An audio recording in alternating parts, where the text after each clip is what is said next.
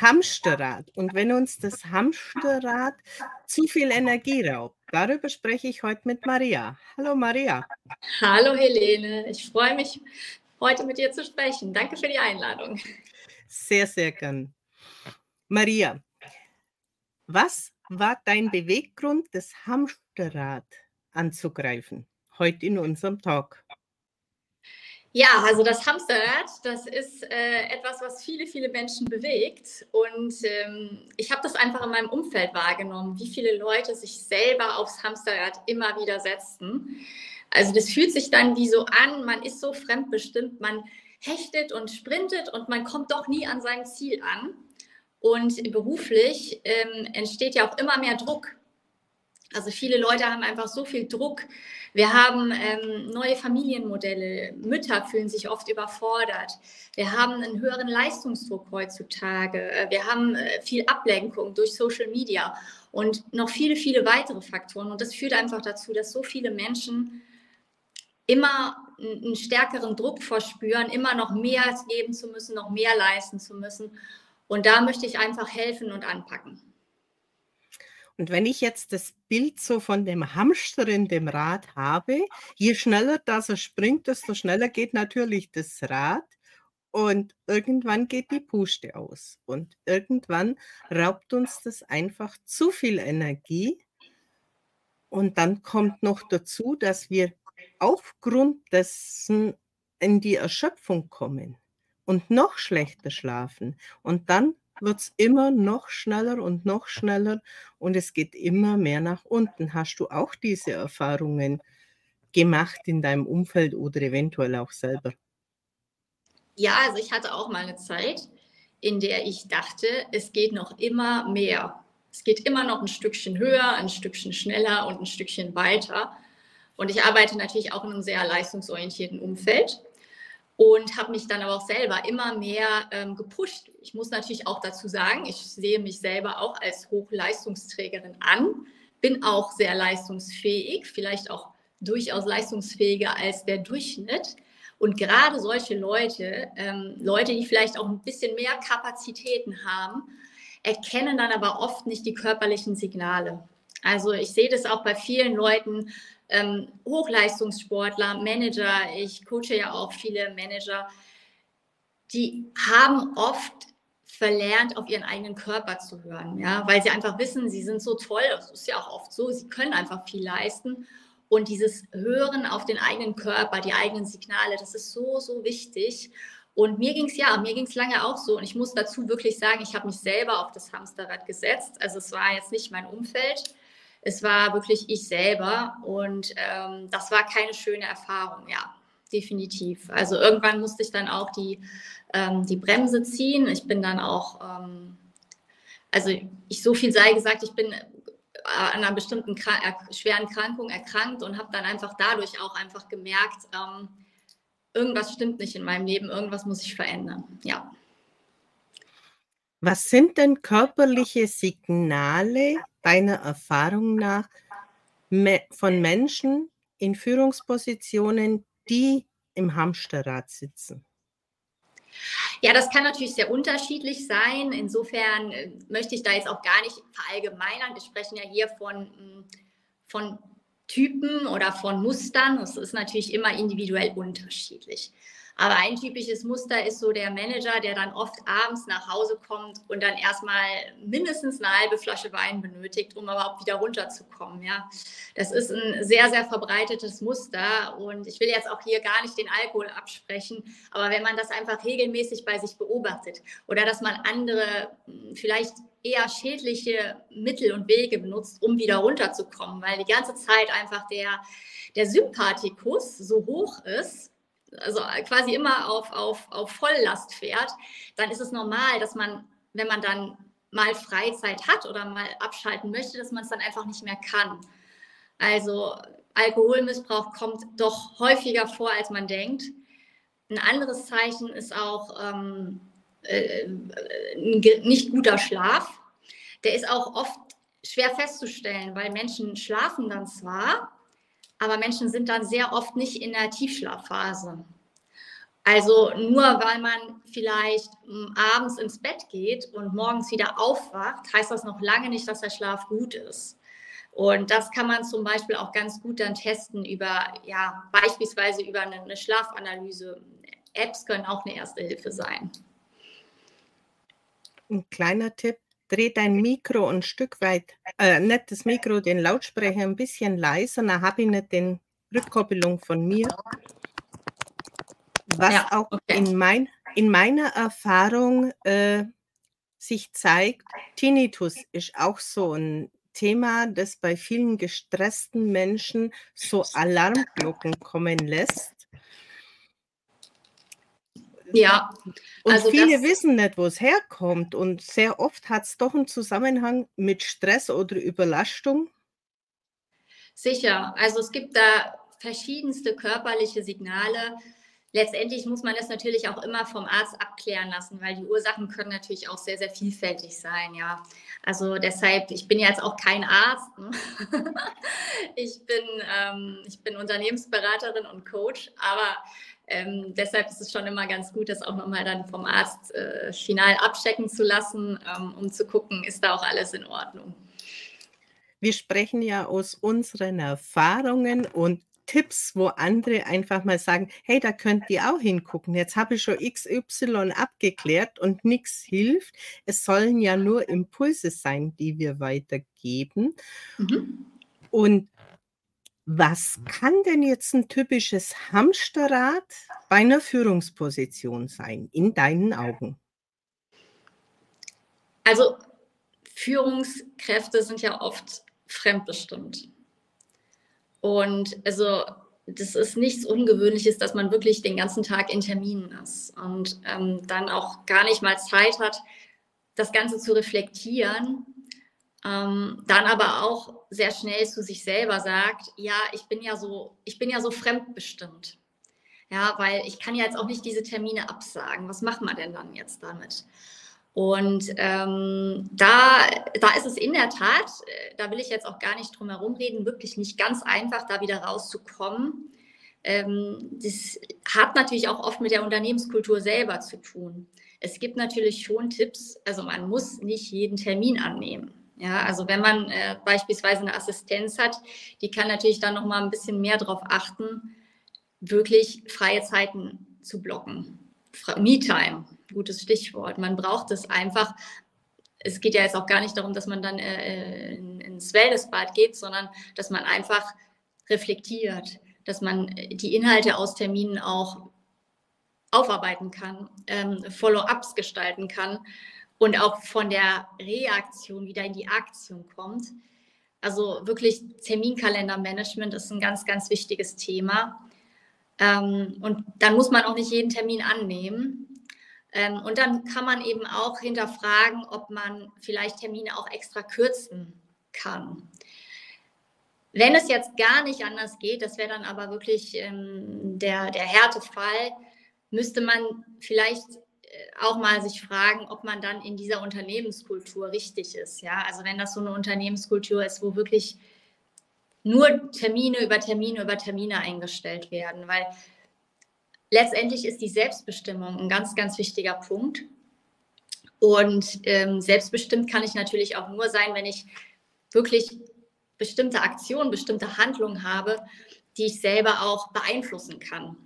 Und ähm, da versuche ich auch immer meinen Kunden klarzumachen, ja, ähm, man hat schon eine Möglichkeit, auch wenn man scheinbar fremdbestimmt ist über diese Terminlage, aber man kann schon eine ganze Menge machen, wie die Beispiele, die ich gerade genannt habe. Man kann auch ähm, selber entscheiden, welche Aktionen, also welche Ergebnisse aus den Terminen äh, nehme ich mit. Biete ich mich jetzt an für das nächste? Äh, biete ich mich an? Oft erlebe ich auch, dass Leute dann sich anbieten, beispielsweise das noch zu machen oder das noch zu machen. Also da kann man wirklich sehr, sehr gut für sich selber analysieren, was kann ich eigentlich beeinflussen. Ja, also wie, wirklich wieder in die Verantwortung kommen, in die Beeinflussung kommen. Das ist ein ganz, ganz wichtiger Punkt. Ähm, Möchtest du noch auf den Kommentar von Xenia eingehen? Könntest du den bitte kurz vorlesen? Hallo zusammen. Ich spüre als Workaholic immer die körperlichen Signale, sobald ich mich übernehme und reagiere dadurch dann immer automatisch. Indem ich mich terminmäßig zurückfahre, habe ich insofern im Gegensatz zu anderen vollständig unter Kontrolle. Ich denke daher, dass es ganz klar mit Entscheidung mitentscheidend ist, richtige Prioritäten zu setzen und ob deine inneren Signale von dir selbst entschieden kommen oder von anderen auf dich doktriert werden. Mhm. Ja, sehr, sehr interessant, Xenia. Vielen Dank für den Kommentar. Ja, du machst das ja schon genau richtig. Also du bist ja ein sehr gutes Beispiel dafür, dass es auch funktioniert. Also wenn man sich selber einfach nochmal reflektiert, seine eigene Terminlage, vielleicht ein paar Einladungen nicht annimmt, ganz bewusst Prioritäten setzt, dann hat man wieder Freiraum. Und dieser Freiraum hilft auch zur Selbstreflexion. Und ähm, das ist ein gutes Stichwort, denn man braucht um der Sache wieder Herr zu werden, braucht man eine sehr, sehr gute Selbstwahrnehmung. Und die ähm, kann man auch, jetzt sind wir wieder bei einem ganz anderen Thema, aber das ist auch sehr, sehr wichtig, Achtsamkeit. Also Achtsamkeit und Körperwahrnehmung wieder zu erreichen. Und wenn man das, wenn man das erreicht hat, dann hat man eine viel, viel bessere Wahrnehmung über sich selber und über die eigenen Bedürfnisse. Das ist kein Weg, den man mal in zwei Wochen gehen kann, weil es braucht einfach Zeit, um zu reifen. Also jetzt hat man vielleicht schon mal gehört, ja, Achtsamkeit, hm, ja, was ist das, so was Esoterisches.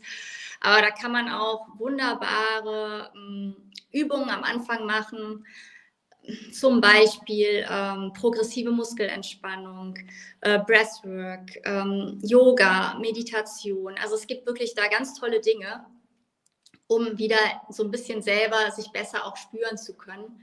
Und jemand, der eine gute Wahrnehmung hat für den eigenen Körper, für sich selber, ist automatisch auch selbstreflektierter und ähm, selbstbestimmter. Wenn ich jetzt davon ausgehe, was Xenia sagte, man mhm. muss ja auch erst an den Punkt kommen, dass man weiß, dass man überfordert ist, beziehungsweise im Hamsterrad und es sinnvoll ist, runterzufahren. Und von Haus aus bin ich der Meinung, nehmen das noch zu wenige Menschen wirklich wahr, wie du schon sagst, die Körperwahrnehmung weil es wird ja von einem gefordert. Mhm. Und da ist für mich noch ein wichtiger Punkt, den Selbstwert zu kennen, ob ich auch mit den Werten von der Unternehmensführung und meine als Führungskraft zusammenpasse. Ob mich nicht nur die Menge auslaugt, sondern eventuell auch der Stil und die Art, wie ich mit meinen untergeordneten Personen umgehen soll, mit meinen Mitarbeitern, die ich führen soll.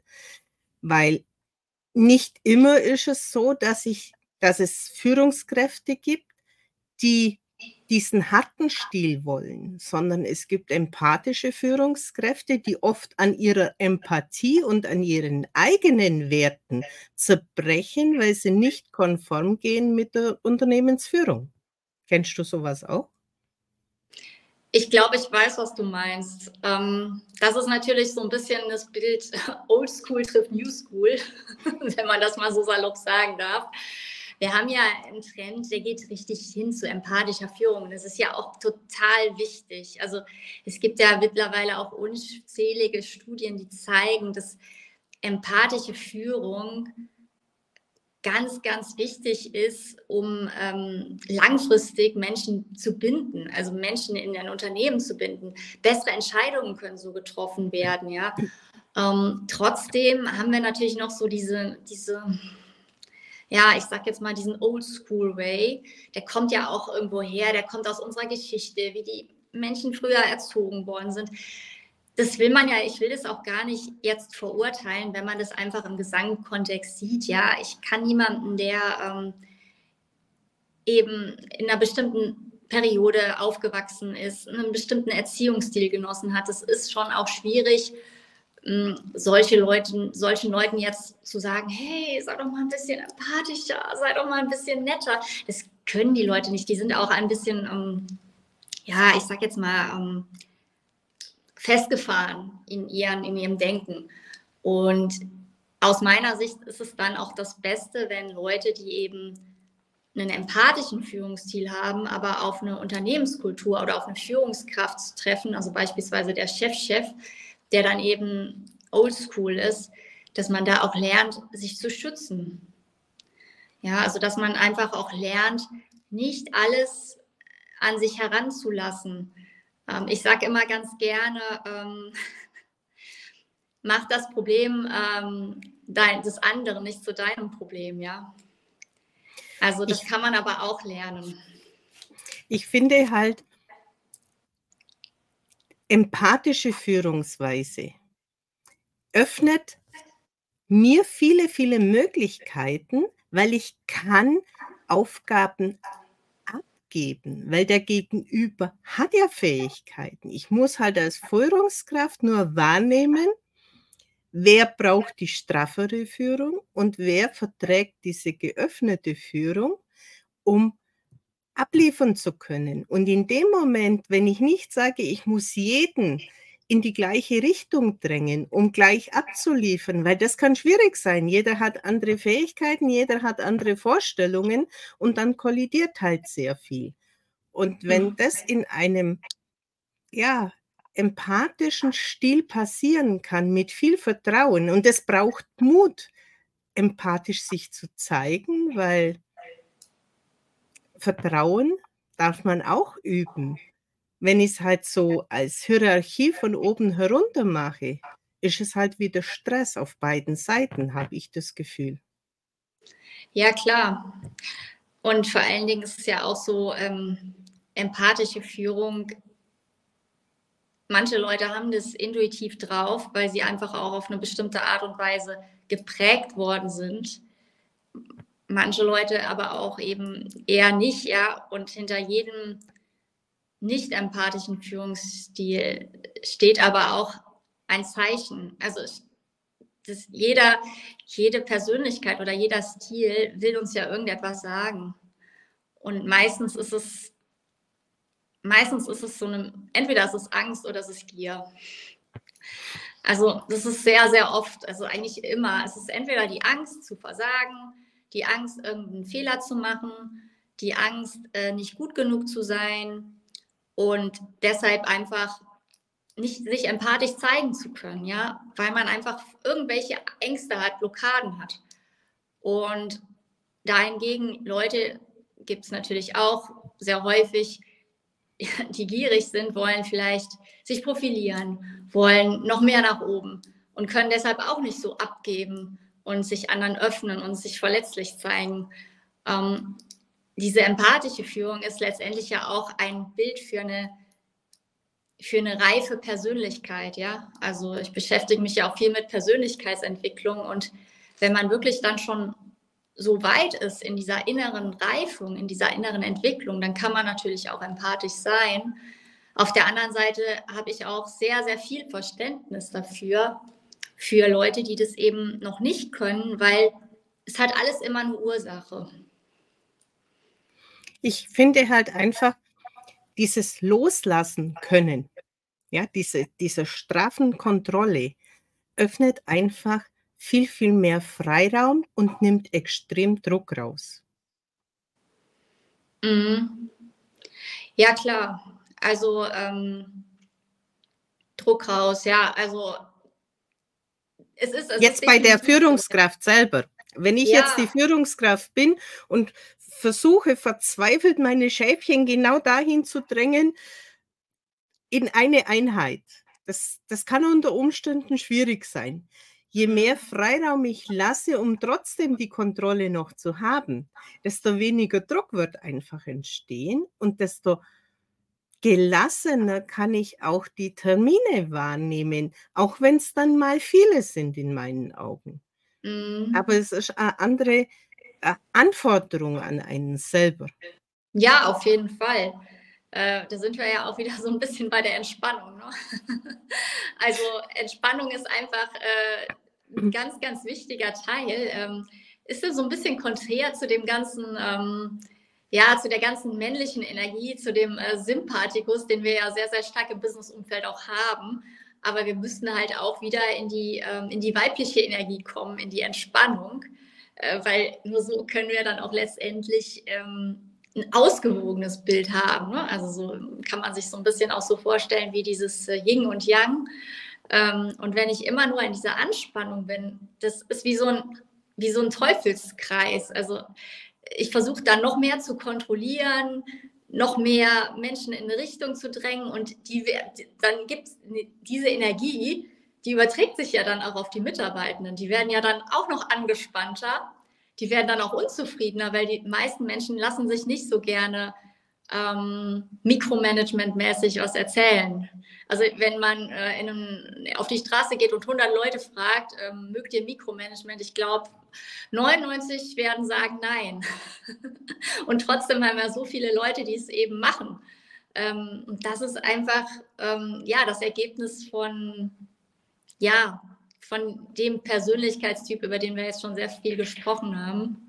Dann haben wir ähm, jetzt noch von Xenia einen äh, Beitrag, einen Kommentar. Die anderen Mitmenschen nehmen uns nicht übel, wenn wir auch mal einzelne Termine oder Aufgaben nicht wahrnehmen. Dies haben all jene, die sich in der eigenen Arbeit verlieren, um sofort abzuliefern bis heute nicht verstanden. Es ist wichtig für uns alle, hier zu lernen, dass Verzicht hier keine Schwäche, sondern Stärke ist, sofern der Verzicht von dir selbst beschlossen wurde. Selbstschutz ist auch ein großes Wort in der Hinsicht, weil wenn jemand komplett dann aussteigt, dann geht halt gar nichts mehr. Solange ich noch sagen kann, übernimm du bitte diese Aufgabe oder diese Aufgabe verschiebt man jetzt einfach mal um ein paar Stunden, ein paar Tage, sofern es mhm. möglich ist. Sich diese Freiheit zu nehmen, finde ich extrem wertvoll, wenn jemand an dem Punkt ist, dass er das erkennt. Ja, und auch immer wieder die Vogelperspektive einnehmen. Immer wieder von oben drauf schauen und überlegen, okay, was ist jetzt wirklich wichtig? Was würde jetzt passieren, wenn wir diese Aufgabe nicht schaffen? Bricht dann die Welt zusammen? Wahrscheinlich nicht. Und das ist halt auch das, was ich bei vielen Menschen, Klienten im Hamsterrad beobachte. Die haben halt nicht mehr diese Vogelperspektive. Die sind so gefangen in diesen kleinen Aufgaben, in diesem, oh nee, jetzt muss ich das noch machen, jetzt muss ich noch die E-Mail machen, jetzt muss ich noch die kleinteilige Aufgabe. Und ich glaube sogar, ich weiß nicht, wie du das siehst, Helene, das würde mich wirklich sehr interessieren, dass in diesem Verhaltensmuster auch oft eher die kleinen Aufgaben angegangen werden und nicht mehr die ganz großen. Es lag mir auch gerade so an, im Herzen und auf der Zunge zu sagen, man erkennt nicht mehr die wirklich wichtigen Sachen, weil alles die gleiche Wertigkeit hat. Und in dem Moment, wenn halt 24 Stunden lang Vollpower ist und keine Luft zu noch mehr Atem holen, wenn was wirklich wichtig ist. Ist, wenn jetzt zum Beispiel ein ganz wichtiger Abgabetermin stattfindet oder Auslieferung und die Bänder stehen still, weil irgendwo ein Fehler drin ist, dann einmal kurz durchatmen und handeln können, was ist jetzt wichtig, oder schon den Level so voll haben, dass ich es gar nicht mehr verstehe, was eigentlich passiert mhm. und gar nichts mehr tun kann. Ja, ja, genau. Also dieses Abstand gewinnen auch. Also zu überlegen, okay, was, was können wir jetzt nochmal machen? Ja, wenn, wenn jede E-Mail, wenn jedes Telefonat die gleiche Wertigkeit hat, dann habe ich ja gar keine Zeit, irgendwo meine Ressource zu schaffen, zu sagen, okay, jetzt braucht es aber die ganze Energie, weil irgendwas Besonderes vorgefallen ist. Ja. Und man, kriegt da gar keinen Überblick mehr drüber, wenn man an diesem Level schon angekommen ist. Weil dann steigt man komplett aus und dann kann es unter Umständen schwerwiegende Auswirkungen haben, weil ich nicht mehr führen kann. Und was natürlich noch dazu kommt, wenn ich jetzt in einer Führungsposition sowas spiegle, nehmen mich dann die Mitarbeiter überhaupt noch wirklich ernst? Ja, das ist äh, die, ähm, die Empathie, die sinkt extrem. Also man wird auch so richtig abgestumpft. Das habe ich auch oft bei, ähm, ja, bei Coaches erlebt. Also man hat keine Wahrnehmung mehr für die anderen Menschen, weil man selber so mit sich selber beschäftigt ist und diesen Druck hat. Das muss man sich vielleicht auch so vorstellen wie, ja, vielleicht wie ein Fass oder wie so, wie so Kreise, ja. Also wenn die, so verschiedene Arten von Kreisen. Im Inneren ist der Ich-Kreis und dann kommt vielleicht noch der Kreis Familie, dann kommt der Kreis beste Freunde, dann kommt der Kreis Mitarbeiter. Und wenn alles perfekt und alles tutti paletti ist, hat man Platz für alle Kreise, für alles, also für alle Menschen, für die ganze Welt. man kann sich um alles kümmern, wenn man ja auch mit sich selber so zufrieden ist. Und je enger der Druck wird, je enger diese, ähm, ja, dieser Gürtel gezogen wird, desto weniger kann ich äh, die äußeren Kreise erstmal mit einnehmen, dann wird es immer weniger, das wird immer weniger. Und im, je mehr äh, der Druck steigt, desto mehr konzentriert man sich nur noch auf sich selber. Und da finde ich einfach, sollte die Unternehmensführung auch mit Bedacht an so Führungskräfte rangehen, um diesen Level runterzufahren. Denn was passiert denn auf lange Frist? Es kommen körperliche Symptome und nicht selten langfristige Krankheiten aus solchen Situationen hervor. Mhm. Ja, und vor allen Dingen ja nicht nur bei der Führungskraft, die dieses Verhalten ausübt, sondern eben auch auf das gesamte Umfeld ausstrahlend. Also wenn man sich das einfach mal ausrechnet, was das die Organisation auch kostet. Also es geht ja nicht nur um Zahlen, es geht ja auch, also aber gut, am Ende geht es trotzdem bei Unternehmen um Zahlen, ja.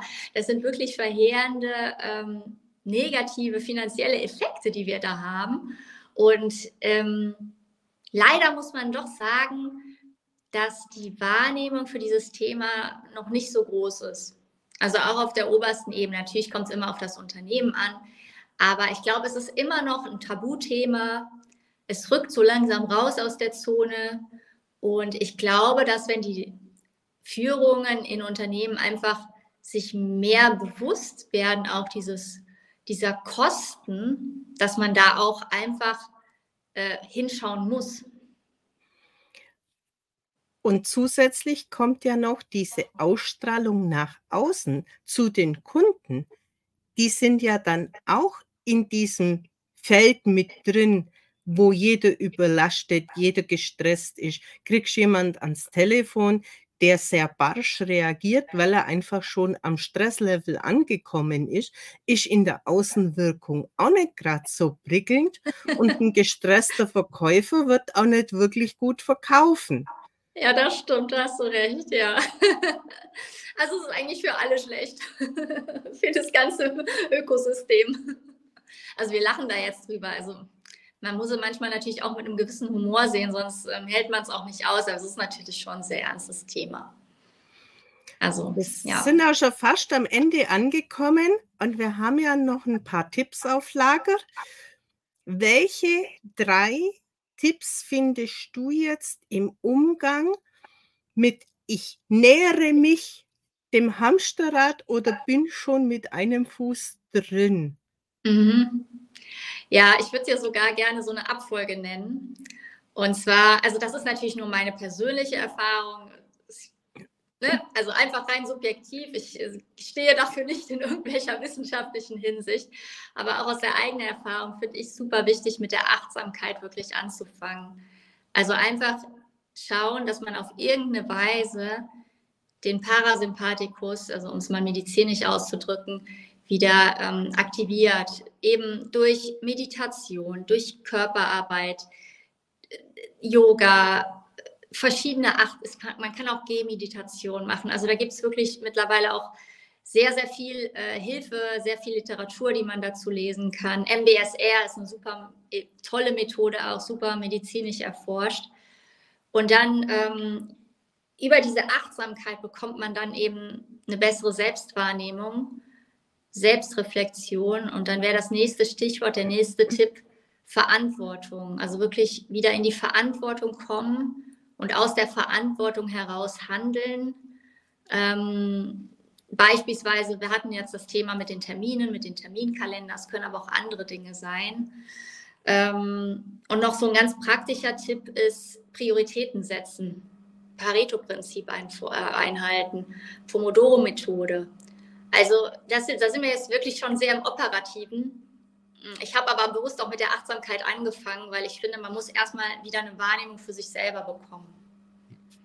Xenia schreibt, wenn das Unternehmen innerlich krank wird, wird sich dies irgendwann auch außerhalb des Unternehmens herumsprechen. Das Unternehmen schadet sich hier insofern selber, indem es sein Personal brennt, seine Ima sein Image durch die schlechten inneren News nach außen schlecht verkauft, gegenüber anderen in den Dreck zieht. Na, da ist natürlich schon was Wahres dran. Ne? Also wir denken mal an den Fachkräftemangel, äh, den wir haben. Es ist, wenn man seine Mitarbeitenden verkrault, ist es natürlich auch heutzutage sehr, sehr schwer, neue Mitarbeiter zu finden. Wir haben die ganzen ähm, Bewertungsportale mittlerweile, die es gibt, wo ehemalige Mitarbeitende Unternehmen bewerten. Also da herrscht schon eine viel, viel höhere Transparenz als früher. Das kommt natürlich auch noch hinzu. Also da hat Xenia auf jeden Fall einen Punkt, ja. Ich finde auch Unternehmen, die hier die Bedürfnisse ihrer Mitarbeiter annehmen, in der Prävention und in dieser Leistung, wo sie anfordern können, extrem wertvoll. Sie haben zufriedenere Mitarbeiter, sie haben gesündere Mitarbeiter und sie haben leistungsfähigere Mitarbeiter.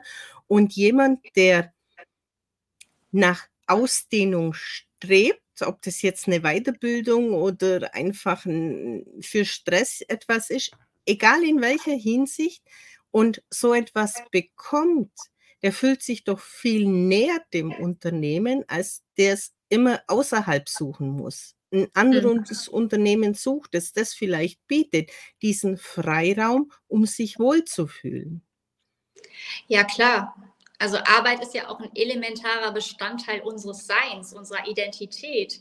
Wir arbeiten ähm, so viele Stunden pro Tag und wenn man sich das einfach mal vorstellt, dass dann ein ganz wesentlicher Teil dieser Identität ähm, beschädigt ist, nicht richtig funktioniert, dann wirkt es sich ja auf die ganze Persönlichkeit aus, auf das ganze Leben. Und jetzt andersrum gesprochen, wenn es funktioniert, wenn man da, wenn man auf der Arbeit harmonische Beziehungen hat, wenn man auf der Arbeit wertgeschätzt wird, wenn man auf der Arbeit ähm, einen Sinn hat, also einen Sinn sieht, das zu tun, dann stärkt das ja die gesamte Persönlichkeit und äh, wirkt sich natürlich auch auf das gesamte Leben positiv aus, jedes Einzelnen. Und es zeigt mir immer wieder, wie wichtig es ist, die Menschen zu verstehen und den Menschen auch bewusst zu machen, wo sind denn deine Werte und was bist du dir selber wert einzufordern, damit es allen gut geht. Nicht nur dir, auch im Unternehmen, auch der Gesundheit, auch der Familie. Es sind ja alle mit im Boot in deinem Umfeld. Mhm. Ja, absolut. Also es ist ja so, wir haben ja schon drüber gesprochen, ähm, man hat ja eine Ausstrahlung auf sein gesamtes Umfeld, auf sein gesamtes Ökosystem. Und man gibt ja das, was man selber empfindet, im Inneren auch weiter an die, an die engsten Freunde, an die Mitarbeiter, an die, an die Kunden, an die Lieferanten und so weiter. Und ähm, bewirkt damit unfassbar viel. Also der Einzelne hat eine unfassbar hohe ähm, Strahlkraft. Ähm, wie war jetzt nochmal deine Frage? Du hast mit Werten. ähm, ja, die eigenen Werte, Werte finde ich halt extrem. Die finde ich halt einfach extrem wichtig. Und ein Großteil der Menschen, die mir begegnen, sind sich lange nicht bewusst, welche Werte sie eigentlich haben. Ja. Und merken nur die Symptome und dieses Hamsterrad ja. und den Stress, bis dann eventuell von außen kommt, ja, was war denn die Ursache eigentlich dafür?